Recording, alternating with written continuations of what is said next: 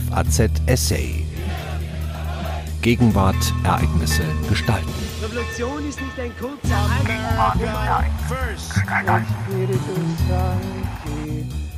Der Tag des Sieges. Das Kriegsgedenken in Russland war mit seinen monumentalen Denkmälern und Paraden immer eine staatliche Inszenierung. Aber es war stets auch sehr viel mehr. Wie sich die Bedeutung des 9. Mai 1945 über die Jahrzehnte gewandelt hat. Ein Essay von Mischa Gabowitsch. Einer der Höhepunkte der wegen der Corona-Pandemie verschobenen öffentlichen Feierlichkeiten zum 75. Jahrestag der deutschen Kapitulation am Ende des Zweiten Weltkriegs sollte in Russland die Enthüllung eines neuen Ehrenmals für gefallene Soldaten sein. Die Anlage bei Rschew, 230 Kilometer westlich von Moskau, wird von einer 25 Meter hohen Bronzestatue gekrönt. Das Monument stellt einen Schwarm Kraniche dar. Sie sind seit den 50er Jahren Sinnbild für die Seelen der Gefallenen, die nach oben hin zur Figur eines einzelnen Soldaten verschmelzen. Der Bronzehühne steht für die offiziell etwa 400.000 sowjetischen Gefallenen der Schlachten um Rschew in den Jahren 1942 bis 1943, die zu einem geeinten, heldenhaften Volkskörper verschmelzen. Im Ehrenmal sind ihre Namen, soweit sie bekannt sind, auf Stahlplatten verzeichnet, auf denen die Buchstaben wiederum Silhouetten einzelner Soldaten bilden. Angehörige können über ein Internetportal Informationen über ihre Toten einreichen, die dann im Museum multimedial präsentiert werden. An dem Denkmalskomplex lassen sich viele der Veränderungen ablesen, die das Gedenken an den Zweiten Weltkrieg in Russland in einem vieldeutigen Wechselspiel zwischen Staat und Gesellschaft über die Jahrhunderte erfahren hat. Die Idee, Aufopferung und Heldenmut der vielen Gefallenen in einer einzelnen Figur zu verkörpern, ist für die sowjetische Tradition des Kriegsgedenkens nicht neu. Im 1949 eröffneten Ehrenmal in Berlins Treptower Park steht dafür die von Jewgeni Vucetich entworfene Statue des Befreiersoldaten. Doch die Berliner Anlage wurde seinerzeit bewusst anonym gehalten. Die Namen der tausenden dorthin umgebetteten Soldaten finden keine Erwähnung, ihre Sammelgräber sind nicht gekennzeichnet. Im Bild der kollektiven Ruhmestat blieb für den Einzelnen kein Platz. Allenfalls dienen ihre Knochen dazu, den Gedenkkomplex mit der Authentizität des massenhaften Opfertodes zu heiligen. Ähnlich verhält es sich mit der 1967 fertiggestellten Mutter-Heimat-Statue in Wolgograd, dem ehemaligen Stalingrad. In dem ebenfalls von Vucetich entworfenen Ehrenmal sind die Namen eines Teils der Gefallenen wenigstens aufgelistet, doch visuell ist ihre Vielfalt auch hier in Form eines Grabhügels gleichsam eingestampft. Der Schäfersoldat soll nach dem Willen der Auftraggeber die Bilderwelt des russischen Siegeskults ebenso nachhaltig prägen wie die millionenfach reproduzierten Silhouetten der Statuen in Berlin und Wolgograd. Mit dem Fokus auf die Einzelnen und ihren Namen wird dabei jedoch eine Entwicklung Rechnung getragen, in der die Historiker Manfred Hettling und Jörg Echternkamp eine allgemeine Tendenz im weltweiten Gefallenengedenken sehen, der Individualisierung der Erinnerung. Auch in den postsowjetischen Staaten ist dies die vorherrschende Tendenz der vergangenen Jahre. Dafür steht am prägnantesten das Unsterbliche Regiment, bei dem jedes Jahr am 9. Mai in russischen Städten Hunderttausende mit Porträts von Kriegsteilnehmern aus der eigenen Familie durch die Straßen ziehen. Diese und andere Gedenkrituale werden von einer Vielzahl von Einzelinitiativen getragen, auch wenn der russische Staat sie gerne als Teil einer gemeinsamen patriotischen Aufwallung zeichnet. So steht der Kranichsoldat auch für eine gegenläufige Entwicklung. Die zunehmende Einverleibung des Kriegsgedenkens als sozialer Bewegung durch einen Staat, der gesellschaftliche Autonomie als Bedrohung wahrnimmt. Denn das jetzt verschobene staatliche Veranstaltungsprogramm in Russland mitsamt der Moskau Militärparade ist nur die Spitze des Eisbergs. Der 9. Mai als Gedenktag war schon immer staatliche Inszenierung, aber er war immer auch sehr viel mehr. Dabei hat sich die Bedeutung dieses Tages im Lauf der Zeit enorm gewandelt. In der unmittelbaren Nachkriegszeit ging es in der Sowjetunion noch nicht darum, überlebende Veteranen zu ehren. Der Tag des Sieges war zunächst vor allem eine Propagandaveranstaltung, die die Jugend nach dem Vorbild stilisierter Kriegshelden zu guten Soldaten erziehen sollte. Damals richtete sich der 9. Mai weniger an die Gesamtgesellschaft als an die Armee, die gleichzeitig als wichtigstes Subjekt des Kriegsgedenkens auftrat.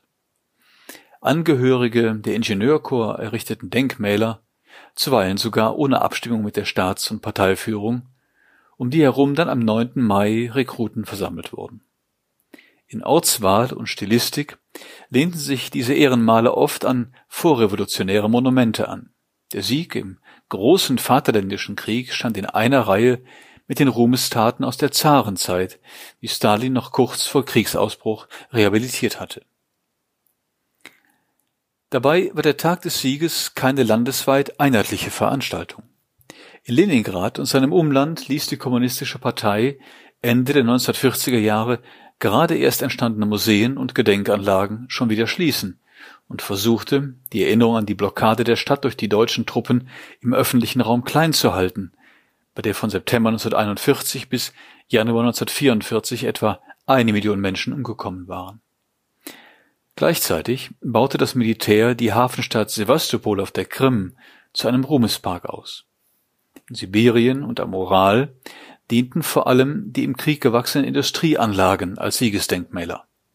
Weiter westlich zeichneten hunderte Obelisken und Panzermonumente die ehemaligen Frontlinien nach. Zum 9. Mai pflegten Ortsansässige dort, mal hingebungsvoll, mal widerwillig, die unzähligen Sammelgräber der Rotarmisten. Daneben besaß der Tag des Sieges auch eine geopolitische Dimension. Salutschüsse wurden außer in Moskau und den sogenannten Heldenstädten auch in erst infolge des Krieges sowjetisch gewordene Städten wie Lemberg oder Kaliningrad abgefeuert. Siegesdenkmale entstanden an den Rändern des Imperiums. In der armenischen Hauptstadt Jerewan etwa blickte eine monumentale Stalin-Statue in Richtung der Türkei. In den neuen Satellitenstaaten von der DDR bis Bulgarien diente der Tag des Sieges der Inszenierung von Verbundenheit mit der Sowjetunion. Diese Heterogenität prägt bis heute die Erinnerung an die Erinnerung. Unter Liberalen in Moskau und Petersburg hält sich hartnäckig die Vorstellung, Stalin habe den 9. Mai komplett abgeschafft. Aus Angst vor aufmüpfigen Frontheimkehrern habe er das Kriegsgedenken unterbunden. Denkmäler seien nicht gebaut worden, bis unter dem KP-Chef Leonid Brezhnev Mitte der 60er Jahre ein neuer Kult des großen Vaterländischen Krieges einsetzte. Die historische Forschung widerlegt dieses Bild jedoch. Tatsächlich waren Gedenkrituale bis 1965 dort von besonderer Bedeutung, wo die Wehrmacht und ihre Verbündeten gewütet hatten, vor allem also in Belarus und der Ukraine sowie im westlichen Teil Russlands. Hier mussten Kriegserinnerungen diszipliniert werden, die sich nicht in das staatliche Narrativ vom einträchtigen Befreiungskampf einfügten. Der 9. Mai und die Jahrestage der Befreiung einzelner Städte boten dafür willkommene Anlässe. Doch das Bild von einer authentischen Erinnerung von unten, die sich hin und wieder Freiräume erkämpfte, ist zu einfach. Ohne sozialen Bezugsrahmen kann sich kollektive Erinnerung nicht artikulieren und Alternativen zum parteistaatlichen Rahmen waren rar. Für die Trauer um die Toten bot allenfalls die Symbolsprache der Religion eine Alternative. Besonders auf dem Land wurden in den Kirchen Totenmessen abgehalten, die halbwegs geduldet wurden, bis Mitte der 50er Jahre Nikita Khrushchev an die Spitze von Staat und Partei trat und bald darauf eine neue Kampagne gegen die Religion begann. Hier und dort stellten belarussische Dorfbewohner Kreuze zum Gedenken an Opfer deutscher Vernichtungsaktionen auf, Holocaust-Überlebende errichteten Grabsteine mit hebräischen Inschriften. Vor allem jedoch entwickelten sich Praktiken, die durchaus mit dem offiziellen Gedenkrepertoire kompatibel waren und dieses gleichzeitig langsam veränderten. Ortsverwaltungen schmückten Friedhöfe mit Kriegerstatuen aus den Katalogen staatlicher Gießereien. Professionelle Architekten, Amateure und Hinterbliebene errichteten auf eigene Faust Denkmäler, die am Tag des Sieges enthüllt wurden. und Verantwortliche vor Ort ließen sie oft gewähren, solange Inschriften und Symbolik nicht zu sehr von der Parteilinie abwichen. Ehemalige Frontsoldaten versammelten sich am 9. Mai an öffentlichen Plätzen oder trafen sich privat, wobei ihre Kinder sich später oft eher an Besäufnisse mit den Kameraden als an Erzählungen aus dem Krieg erinnerten. Quellen in den Archiven berichten von zahlreichen Zwischenfällen. Familien gedachten zu Hause oder auf Friedhöfen ihrer Toten. Vereinzelt hielten Veteranen an diesem Tag Vorträge in Schulen oder Betrieben, noch bevor solche Treffen zum staatlich geförderten Ritual wurden. Einzelne Lehrer organisierten für ihre Klassen Ausflüge zu Schlachtfeldern. Museumsmitarbeiter in der Provinz hatten schon während der Kriegsjahre Artefakte gesammelt und organisierten nun Ausstellungen oder gar Museen. Selbst die erste ewige Flamme, noch in den frühen 50er Jahren ebenso wie Gräber des unbekannten Soldaten als bürgerliches Symbol verpönt, geht auf eine lokale Initiative zurück. Ein Kriegsveteran, inzwischen Kombinatsdirektor in einer Kleinstadt bei Tula, ließ sie Mitte der 50er Jahre anlegen zum Andenken an umgebettete Tote aus dem Umland und als Sinnbild der sowjetischen Gasindustrie. Die Staatsführung unter Nikita Khrushchev konzentrierte sich währenddessen auf Zukunftsprojekte wie die Eroberung des Weltalls und grandiose Reformen in der Landwirtschaft. Sie ließ jedoch Armee und Veteranen gewähren und trieb sogar Großprojekte wie die Mutterheimatstatue in Wolgograd und einen Siegespark in Moskau voran, die allerdings erst später realisiert wurden. Nach Khrushchevs Sturz 1964 begann eine neue Ära im sowjetischen Kriegsgedenken.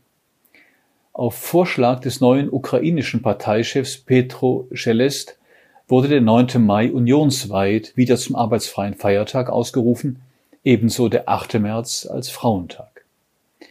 Neben dem Arbeitsschutz durch mehr Freizeit, Mitte der 60er Jahre angesichts von Massenunruhen ein wichtiges Diskussionsthema im Politbüro, versprach die Rückbesinnung auf den Krieg auch eine neue Legitimitätsgrundlage. Die direkte Erinnerung an die Revolution verblasste, der Krieg jedoch hatte jede Familie getroffen. Die Mitglieder der neuen Parteiführung um Leonid Brezhnev konnten, mal mehr, mal weniger wahrheitsgetreu, von ihrer kriegswichtigen Rolle erzählen. Sie schöpften nun ausgiebig aus den zuvor entwickelten Praktiken und homogenisierten diese zu einem für das ganze Land verbindlichen Kriegskult mit Veteranenvorträgen, Ordensverleihungen und Ehrenwachen. Letztere erforderten Denkmäler, die nun bis in die hintersten Winkel der Sowjetunion entstanden, darunter unzählige ewige Flammen und Gräber des unbekannten Soldaten. Die Frontsoldaten waren zur Vätergeneration geworden und ließen sich feiern. Kinder rückten noch stärker in den Mittelpunkt der Zeremonien, die von Mobilisierungsveranstaltungen allmählich zu Ritualen der Dankbarkeit für den friedlichen Himmel über unseren Köpfen wurden. Vor allem verstädterte sich mit der Bevölkerung auch das Kriegsgedenken. Von den zumeist ländlichen und randständigen Kriegsschauplätzen zog es in neue urbane Wohnviertel, deren Straßen und Plätze nach Kriegshelden benannt wurden. Gefallene bettete man aus umliegenden Sammelgräbern in städtische Ehrenhaine um, ringsumher entstanden Freizeitparks. Bei der Anlage von Gedenkorten richtete sich der Ortswahl nach ihrer Erreichbarkeit mit Bus und Auto. Rituale der Kriegserinnerung wurden nunmehr mit dem relativen Wohlstand der 60er und 70er Jahre assoziiert, der zugleich eine Atempause für Besinnung und Trauer schuf und mit dem Siegeszug des Fernsehens auch einen Kanon von Kriegsfilmen. In dieser Zeit entstand die auf Westdeutsche oft so befremdlich wirkende Festkultur mit ihrer Mischung aus Ausgelassenheit, Siegestolz und Tränen in den Augen, wie es in einem berühmten Lied von 1975 heißt. Als arbeitsfreier Tag war der 9. Mai zudem noch häufiger als zuvor Anlass für Friedhofsbesuche. Nicht zuletzt für jüdische Familien wurde er so zu einem allgemeinen Totengedenktag, der nicht mehr nur auf Krieg und Holocaust bezogen war. Belarus und der Ukraine kam weiterhin eine Sonderstellung zu. Hier blühte ein Partisanenkult. Man erinnerte nicht nur an Helden, sondern auch an Opfer, wie die Einwohner verbrannter Dörfer. Vereinzelt, abseits der Hauptstädte und jenseits der Großveranstaltungen, konnten auch tabuierte Themen wie der Holocaust und Kriegsgefangenschaft zur Sprache kommen. Der beliebte belarussische Parteichef Piotr Mascherow war selbst nicht nur Partisan, sondern kurzzeitig auch Gefangener der Deutschen gewesen. In den 80er Jahren schlichen sich zunehmend kritische Töne in die Gedenkrituale. Die zahlreichen freiwilligen Suchtrupps, die in Wäldern und Sümpfen tausende unbestatteter Toter bargen, um diese am 9. Mai zu beerdigen, straften das Versprechen des Staates Lügen, nichts und niemand sei vergessen. Immer mehr Schüler entwickelten eine ironische Distanz zu den Pflichtveranstaltungen mit immer gleichen Veteranenerzählungen. Nach dem Zusammenbruch der Sowjetunion erwarteten viele ein Ende des Kriegskults. Doch nach dem Wegfall der sozialistischen Ideologie war die Erinnerung an den Krieg in vielen der neuen Staaten das wichtigste einigende Band. Außer im Baltikum blieb der 9. Mai überall Staatsfeiertag, wenn auch mit jeweils unterschiedlicher Gewichtung. Nationale und religiöse Elemente traten überall in den Vordergrund. Von Armenien bis Kasachstan wird jeweils der Beitrag der eigenen Republik zum Sieg in den Vordergrund gestellt, Kaum eines der zahlreichen neuen Denkmäler kommt ohne Kreuz, Halbmond oder Davidstern aus. Der Durst nach neuem Nationalstolz macht das Kriegsgedenken vor allem in Russland zugleich immer mehr zu einem Siegesgedenken, wodurch der 9. Mai als symbolischer Endpunkt noch mehr an Bedeutung gewann. In der Sowjetunion hatten nur dreimal 1965, 1985 und 1990 am 9. Mai Paraden stattgefunden. Unter Jelzin wurden sie 1995 zum jährlichen Ereignis. Entgegen allen Erwartungen ist das Kriegsgedenken inzwischen zu einer Massenbewegung geworden. Eine entscheidende Rolle spielt dabei die dritte Generation. Neben Veteranen der späteren Konflikte, etwa in Afghanistan und Tschetschenien, stehen hinter den meisten Initiativen Enkelinnen und Enkeln von Kriegsteilnehmern. Wie in vielen anderen Gesellschaften zeigen sie ein besonderes Interesse an den Erfahrungen, der inzwischen verstorbenen und verklärten Großeltern. Das Spektrum reicht dabei von international vernetzten Reenactment-Clubs und Amateurhistorikern über Suchtrupps bis hin zu paramilitärischen Vereinigungen und politischen Aktivisten verschiedener Couleur. Dabei haben die äußerlich ähnlichen Rituale an verschiedenen Orten ganz unterschiedliche Bedeutung. Was in Russland oder Belarus staatstragend ist, kann in Lettland oder unter Einwanderern in Deutschland und den Vereinigten Staaten für die Aufwertung der eigenen Identität und historischen Erfahrungen gegenüber der Mehrheitsgesellschaft werben. In Israel etwa fordert eine Vereinigung von 30-Jährigen unter dem Namen Generation eineinhalb auf Veranstaltungen zum 9. Mai Respekt vor ihre russischsprachigen Eltern. Der Kanon des sowjetischen Kriegsgedenkens ist den in Israel aufgewachsenen Mitgliedern selbst dabei oft fremd. In Berlin setzt sich der Verein Obelisk seit Jahren für die namentliche Ehrung der in Treptow Bestatteten ein.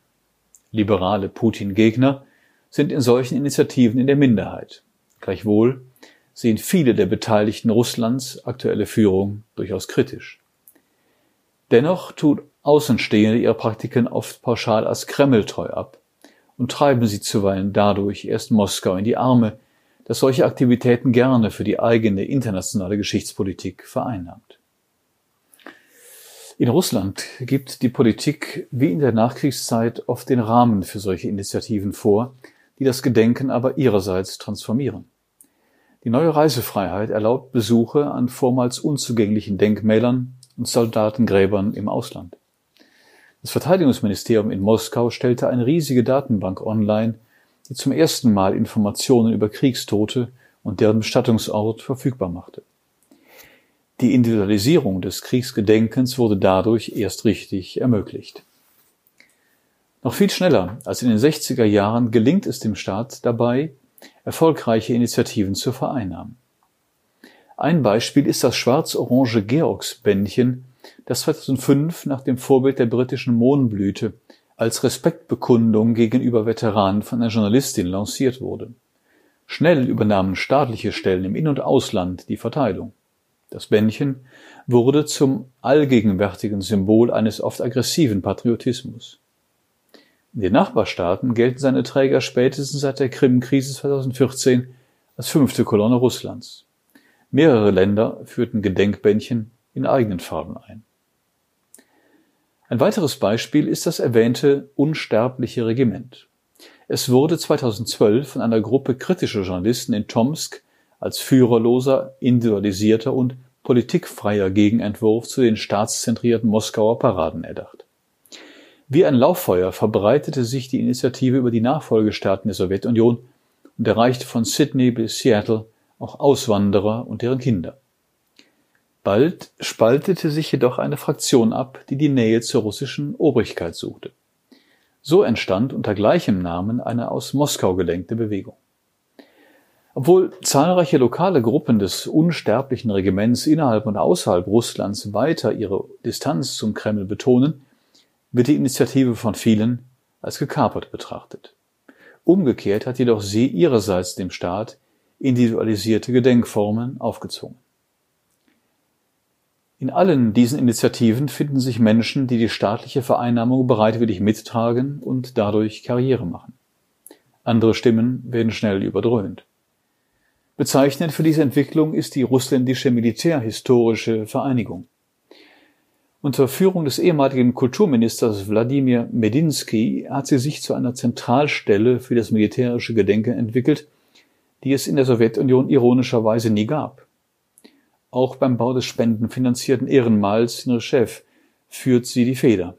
Hier wie anderswo geht es Medinsky nicht zuletzt darum, Skepsis und Kritik aus dem Geschichtsbild auszumerzen. Zu sowjetischen Zeiten wurden über die Kämpfe bei Rschew 1942 bis 1943 wenig gesprochen. Sie waren zwar nicht unbekannt. Mit den Worten Ich wurde bei Rschew getötet beginnt ein berühmtes Gedicht von Alexander Twardowski aus dem ersten Nachkriegsjahr. Doch angesichts der enormen Verluste blieben die Details unter Verschluss. Erst in postsowjetischen Zeiten erschienen erste Studien und im Jahr 2009 löste ein Fernsehfilm über die Schlachten eine breite öffentliche Kontroverse aus. Der Bau des Ehrenmals liest sich wie eine späte Reaktion darauf. Der Sinn der hohen Zahl von Opfern Marischew sollte ebenso wenig hinterfragt werden wie überhaupt die Kriegsführung Stalins und seiner Generäle. Die Individualisierung des Gedenkens soll dem Opfertod einen höheren Sinn verleihen, ohne das Leben des Einzelnen wertvoller zu machen. Als Kontrast zu dem neuen Koloss kann eine kleinere, zwei Stunden weiter südlich und abseits der großen Autostraßen gelegene Gedenkanlage dienen. Das Bogorodiskoyer Feld erinnert an die Hunderttausenden Sowjetsoldaten, die im Herbst 1941 im Kessel von Miasma fielen oder in Gefangenschaft gerieten. Zu sowjetischen Zeiten wurde dieses Ereignis noch viel resoluter beschwiegen als die späteren Schlachten bei Rschew. Für den Bau des Ehrenmals setzte sich jahrelang der Direktor eines örtlichen Literaturmuseums ein, bis es 2005 endlich eröffnen konnte. Ohne diese und ähnliche Initiativen hätte es das neue Memorial wohl nicht gegeben. Das Reschewer Ehrenmal verweist auch offen auf die frühere Anlage, nimmt die aber gleichzeitig ihr kritisches Potenzial. Alle Opfer, so die Botschaft, dienten letztlich dem Sieg. Alles Gedenken stützt letztlich den Staat. Die durch die Pandemie erzwungene Verschiebung des staatlichen Veranstaltungsprogramms in diesem Jubiläumsjahr konnte diese Konsolidierung des Gedenkens etwas bremsen. Nicht nur die Moskauer Militärparade fällt zunächst aus, auch das unsterbliche Regiment und die unzähligen Volksfeste werden abgesagt.